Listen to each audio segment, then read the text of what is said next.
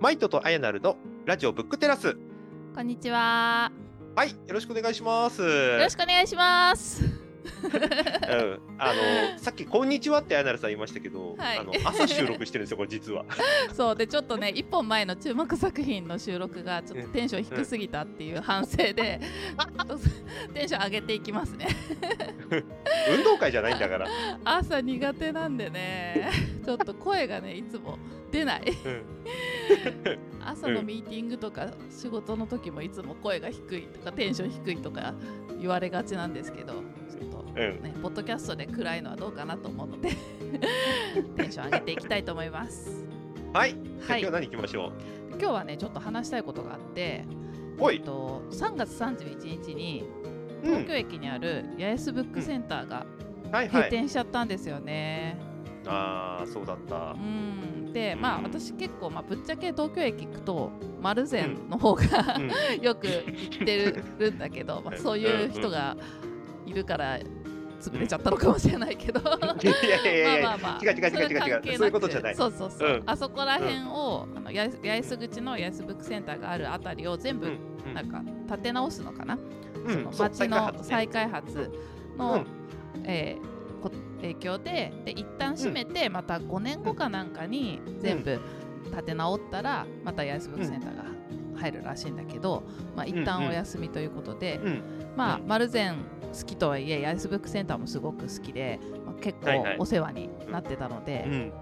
それこそなんか本を好きになる前とかも、八重洲ブックセンターは一時期ちょっと近くに住んでたこともあって、結構ちょこちょこ行ってたし、まあ、あの丸善行く時に八重洲ブックセンターも見るとか、結構行ってたので、あの思い入れがね、ある本屋だったんで、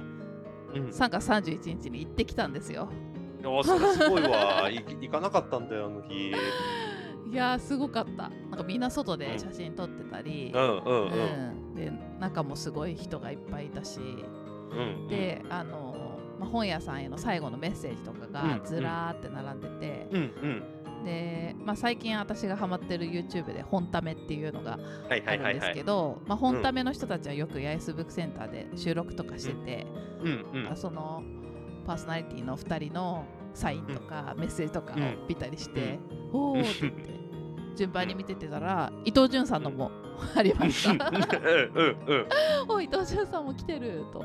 見たり、うん。結構ね有名な方々が皆さん最後に来てたみたいで、いろんな方のメッセージだったり、まあ、利用者のメッセージだったりうんうっていん。うのが飾られてたりあとはまあやっぱり印象深かったのは、まあ、これから閉まっていく本屋だから、あのもう本棚とかがスカスカで、はいはいはいはい。新しく仕入れてなくて、まあ、うん。もう売れたらそのままそこはうんうんあの空いたままっていう状態になってて、うんうん。うんそんな状態なかなか見れないのでね。印象深かったですね。うん。なんかニュース見たら北方健三来てたらしいですあねねそうなん。だ。へえ。来てたのかよとか。うん。あの八重洲ブックセンターはあの上の階に公園のフロアがあって、うんそうそうそう。あのサイン会とか、うんあの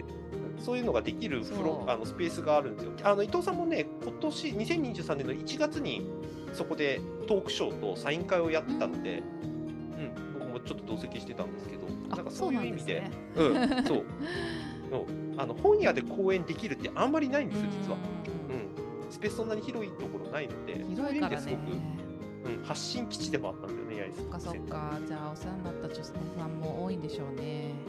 うん、僕はね、八重洲ブックセンターは印象的なのはね、うん。とある何かのビジネス書の新刊を買いに行った時に、うん。えー、とその日のその日にが発売日で入ってくるはずだと思って行ってみてでそのブックセン八重洲ブックセンターの中の検索機を使ったらうん。入荷してますって書いてあったの。書いてあったから本棚探してみたらうん。なかったの、うん。なくてで店員さんに行ってみたらちゃんと探したんですか？ってまず最初に言われたうん。怒られてる。探した探した。探した探した。って言って検索機の様子とかも見せて、うん。で裏確認したら申し訳ございません。実は裏にはもう入ってるんだけど、うん。うんまだ出してない状態でした。っていうことを言ってもらったことがあって、へー。そこでそこで初めて本や、本って新しく入荷された時に一回そのシステムかなんかでチェックをして入荷したかどうかみたいなのをでも出すのって例えばその日の午前中に入ったら夕方に棚を変えて棚とか特集コーナーを変えて出し直すとかっていうまで結構ストックしているっていう傾向があるんでそのタイムラグの時に僕がたまたま行ってたっていうそういうシステム的なことが分かったのとおそらく探さずにこれありますかっていう質問めっちゃ受けてたんだろうなこの Facebook センターはって思ってその反射を僕はすごく受けたんだなっていういろんなことをなんか店員さんがどういうことを普段考えてやってるかっていうのを学べた、うん、すごくいい機会だったので今でも覚えてますわ。広いからね、ヤイスブックセンター自体が、ね。ですよね。8階建てでしたっけ、うんね、うん、フロアごとにジャンルが分かれてるっていうね。そうそうそうそうそうそう。うん、すごく貴重なところでもあったし、まあ、あのさっき、ね、閉店って営業終了って話ありましたけど、こういう本屋が多分どんどんなくなっていくっていうのが、数字的にもやっぱり出てたりするんですよね。いや寂しいですね。うん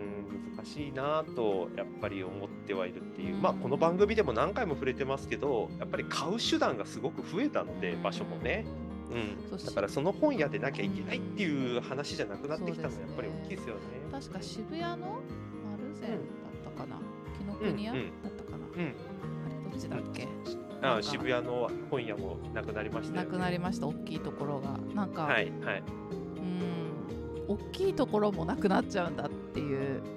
なんか小さいところがどんどんなくなっていくのも寂しいなと思ってたけど、うんうん、結構絶対なくならないだろうみたいなヤスブックセンターみたいなところも一旦閉めちゃうんだって聞くと、ちょっとびっくりしますよね。うんそうなんですよね。なかなかこれもまあね、日本の人口が減ってるとか、本読む人たちがどうしても減っちゃってるとか、まあ、電子で買えばいいじゃないかとかって、いろんな要因あるのはすごく分かってはいるんだけど、ぱりこういうニュースを聞くたびにね、ニュースあのいろんなマスメディアでも取り上げられてますけど、改めて本屋と自分たちの付き合い方って考えたくなりますよね。その一方でね、なんか最終的に本屋やりたいっていう人も結構いたりするんですよ、僕知り合いで何人もいるんですけど。ほう、うん、あ自分の本屋をやりたい。そうそうそうそうそうそう。うん、前ね、独立系のが流行ってるっていう話してましたもんね。はい、うん、うん、そうですね。まあ、だからその人たちの考えてる本屋って今回のヤイスブックセンターみたいにいろんな本が一堂に会してる本屋じゃないんですよね。ただポイントなのが。うん、なんか自分が読んでほしい本だけを揃えるとか、あと本と例えばその、ね、に合った飲み物を一緒に揃えるとかとかねいろいろ趣向がその人の中にあって聞いてみると、うん、だから本屋っていう僕たちが想像しているイメージとこれからあってほしい本屋のイメージっていうのが改めて違うんだなっていうことをなんか本屋建てたいって人たちの話を聞くとすごく感じますよね。その傾向面白いですよね。うん、うん、はい。なんか一旦こう広がりきって、こう、うんうん、今度また個別化していくっていう。うんうんうんうん。なんか、この本屋でしか味わえないものを提供できるような本屋っていうのを、うん、本屋さんがそれぞれ目指していくのかってなると楽しみ。うん、面白い傾向ですよね、それって。うん、結局、本屋ってさっきも言いましたけど、本屋っていう言葉でなんか想定されているイメージが、もう多分全然違ってきていて、それはもう規模感で一番分かりやすいですけど、そうじゃなくて、いわゆるコミュニティスペースみたいなものを皆さん想定してるのがすごく多いし、不特定たくさんえ不特定多数の人たちとたくさん来てほしいっていう話ももちろんあるんでしょうけど、どちらかというと、同じ本なんだからここで買ってほしいとか、ここで買いたいっていうのをすごく意識しているというか、うん、うん、そこのイメージをすごく感じますね。隣町コーヒーなんかまさにそうなんじゃないかな。あそういう人が憧れそうな空間ですよね。うん、ジャズやったりする場があって、飲み物も飲めて、三島社の本めっちゃ並んでるっていう。その場で読める本もあって買える本もあるとか、そうですよね。あのちっちゃい出版社が本屋になんか協力をしてなんか本屋の内装にちょっと携わっていくなんて話も昔ありましたからね。だから本屋がもう単純に本出して、それでおしまいって、あとはみんなで流通回していこうっていう時代ですらなくなっているっていう、うん、ことなのかもしれないですよね。うん、なんかか相互方向でみんなつながっていこうっていう意識をすっげえ感じますよね。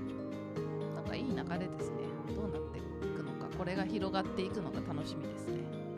うん、そうだと思います。だから僕たちのその想定しているイメージ、本屋が例えば街の中心地にあって、なえーと、気軽に買えるようになるっていうコミュニティ的な雰囲気よりも、うん、うん、繰り返しになりますけど、どこで買っても同じ本なんだから、つったらどこで買うか、誰から買うのかっていうことが、みんなの目線としてはすごく重要視されてるんだろうって思うんですよね。なんか本屋行くのもより楽しみになりそう。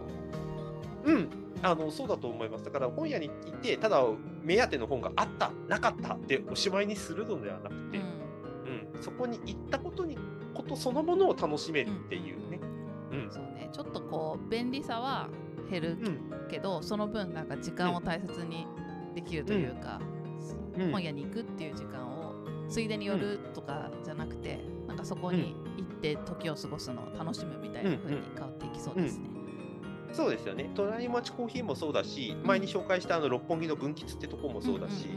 この番組でも紹介したね。なんか買えるんでしたっけ、はいはい、買えますよ、もちろん。あ、買うのもできるんだ。分岐さ、まだ行ってない。うん、ずっと行ってない、まだ行ってないのかよ。今度行かなきゃ。うん、またこれ番組で行かないとこれ。いろんなところで扱われてるのも見て、ね、いつも行きたいなと思いながら、まだ行けてないですね。うん、うんそうですよね。外苑前の前紹介したね、コワーキングスペースのところも本買えるようになりましたからね。うん。あ、あの古典の？そうそうそうそうそうそう。あ、そうなんですね。うん。なるほど。まあ、そこはね、うん、今度、前戸さんと行きましょうね。そうですね。まあ、そこもまだ行けてないけど。ないけどね。あとだから取り組みでいくと、あれですね、バリューブックスさんの話なんか注目ですよね。うん、うんうんバリューブックスさんが取っていい利益を、うん、取らずに、うん、取りすぎずにあのちゃんと売れた分の本の、うん、あの面白いというか、えーと、ここで書かれてたのは本が循環する社会を目指してなんてあのフレーズが書かれてましたけれども、うん、うん、なんかこれ多分今までは本を売り物として可視化される売り物としてそこでお金の交換をしていくっていう商業ベースの話を当たり前ですけどしてたのが、うん、そうじゃなくてあのその対象はお金じゃなくて本そのものなんだっていうことをキーフレーズに打ち出しているのがあのすごく面白いというかなるほどって思わせる話でしたねこれは。でしかもその利益を書いてくれる人にちゃんと還元したいと。うん、これなんかすごくなんていうかな、これは全然別のところでちょっと話に残ったのが、やっぱり最近でこそあの人類学だとか、えー、と人文知関連の本ってたくさん出てきてますけれども、えー、と資本主義ベースだとなかなかそういうのって出しても売れないっていう時代がやっぱりあって、まあ、今でもどれだけ売れてるのか分かんないんですけど、のがあるので例えばそのキャッチーなところで終わるとか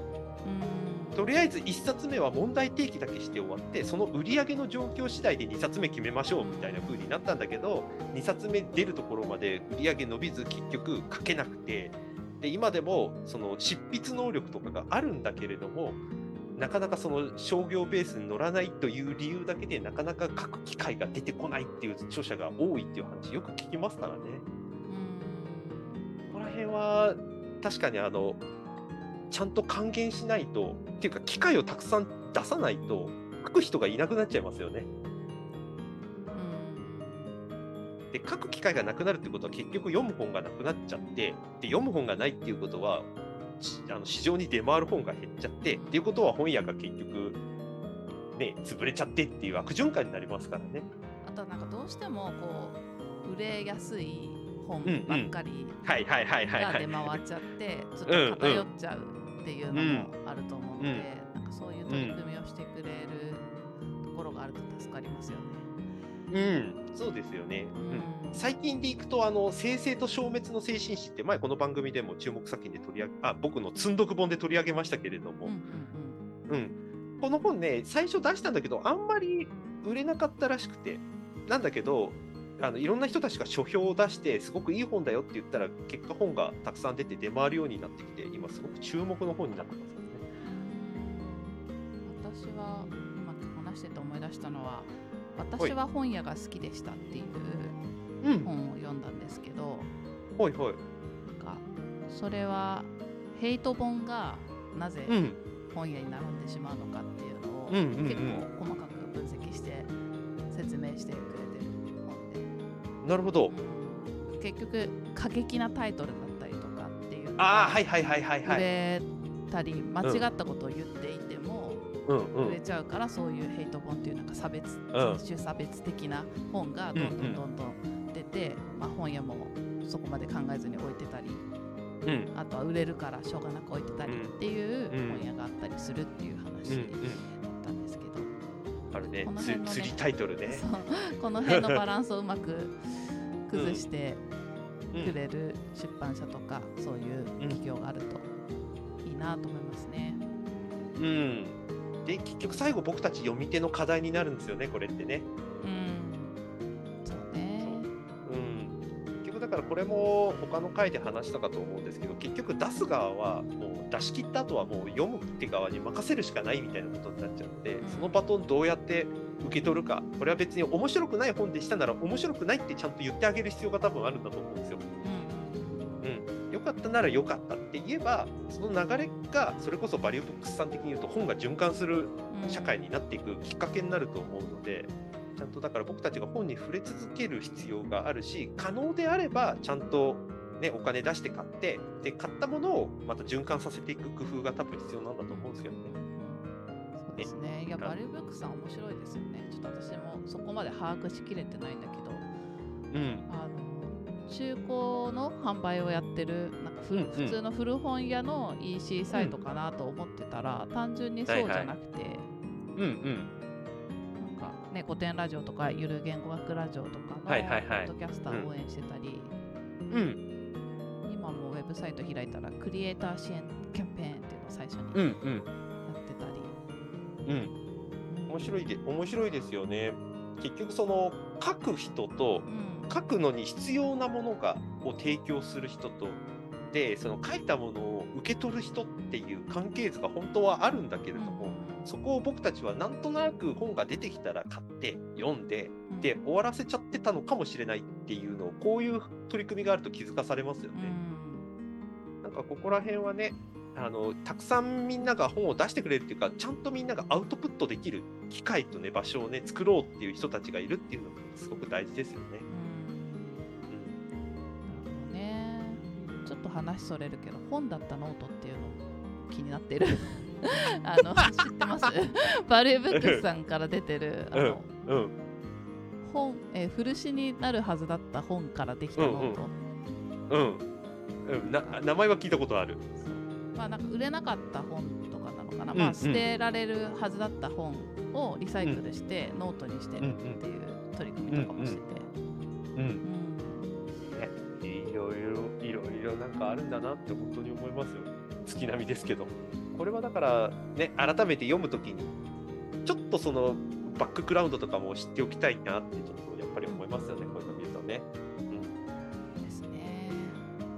はい、というわけでまあ今後もおそらくこうやって本屋が閉店とかって、ね、営業終了とかって話多分入ってくるんだと思うんですけれども。うん、うん、まあそうは言ってもね僕たちやっぱり読み手にかかってる問題点ではあると思うので、引き続きね、それこそ何回も僕この番組言ってますけど、推し本屋あるんだったら推し本屋見つけられるとね、うん、いいですけどね。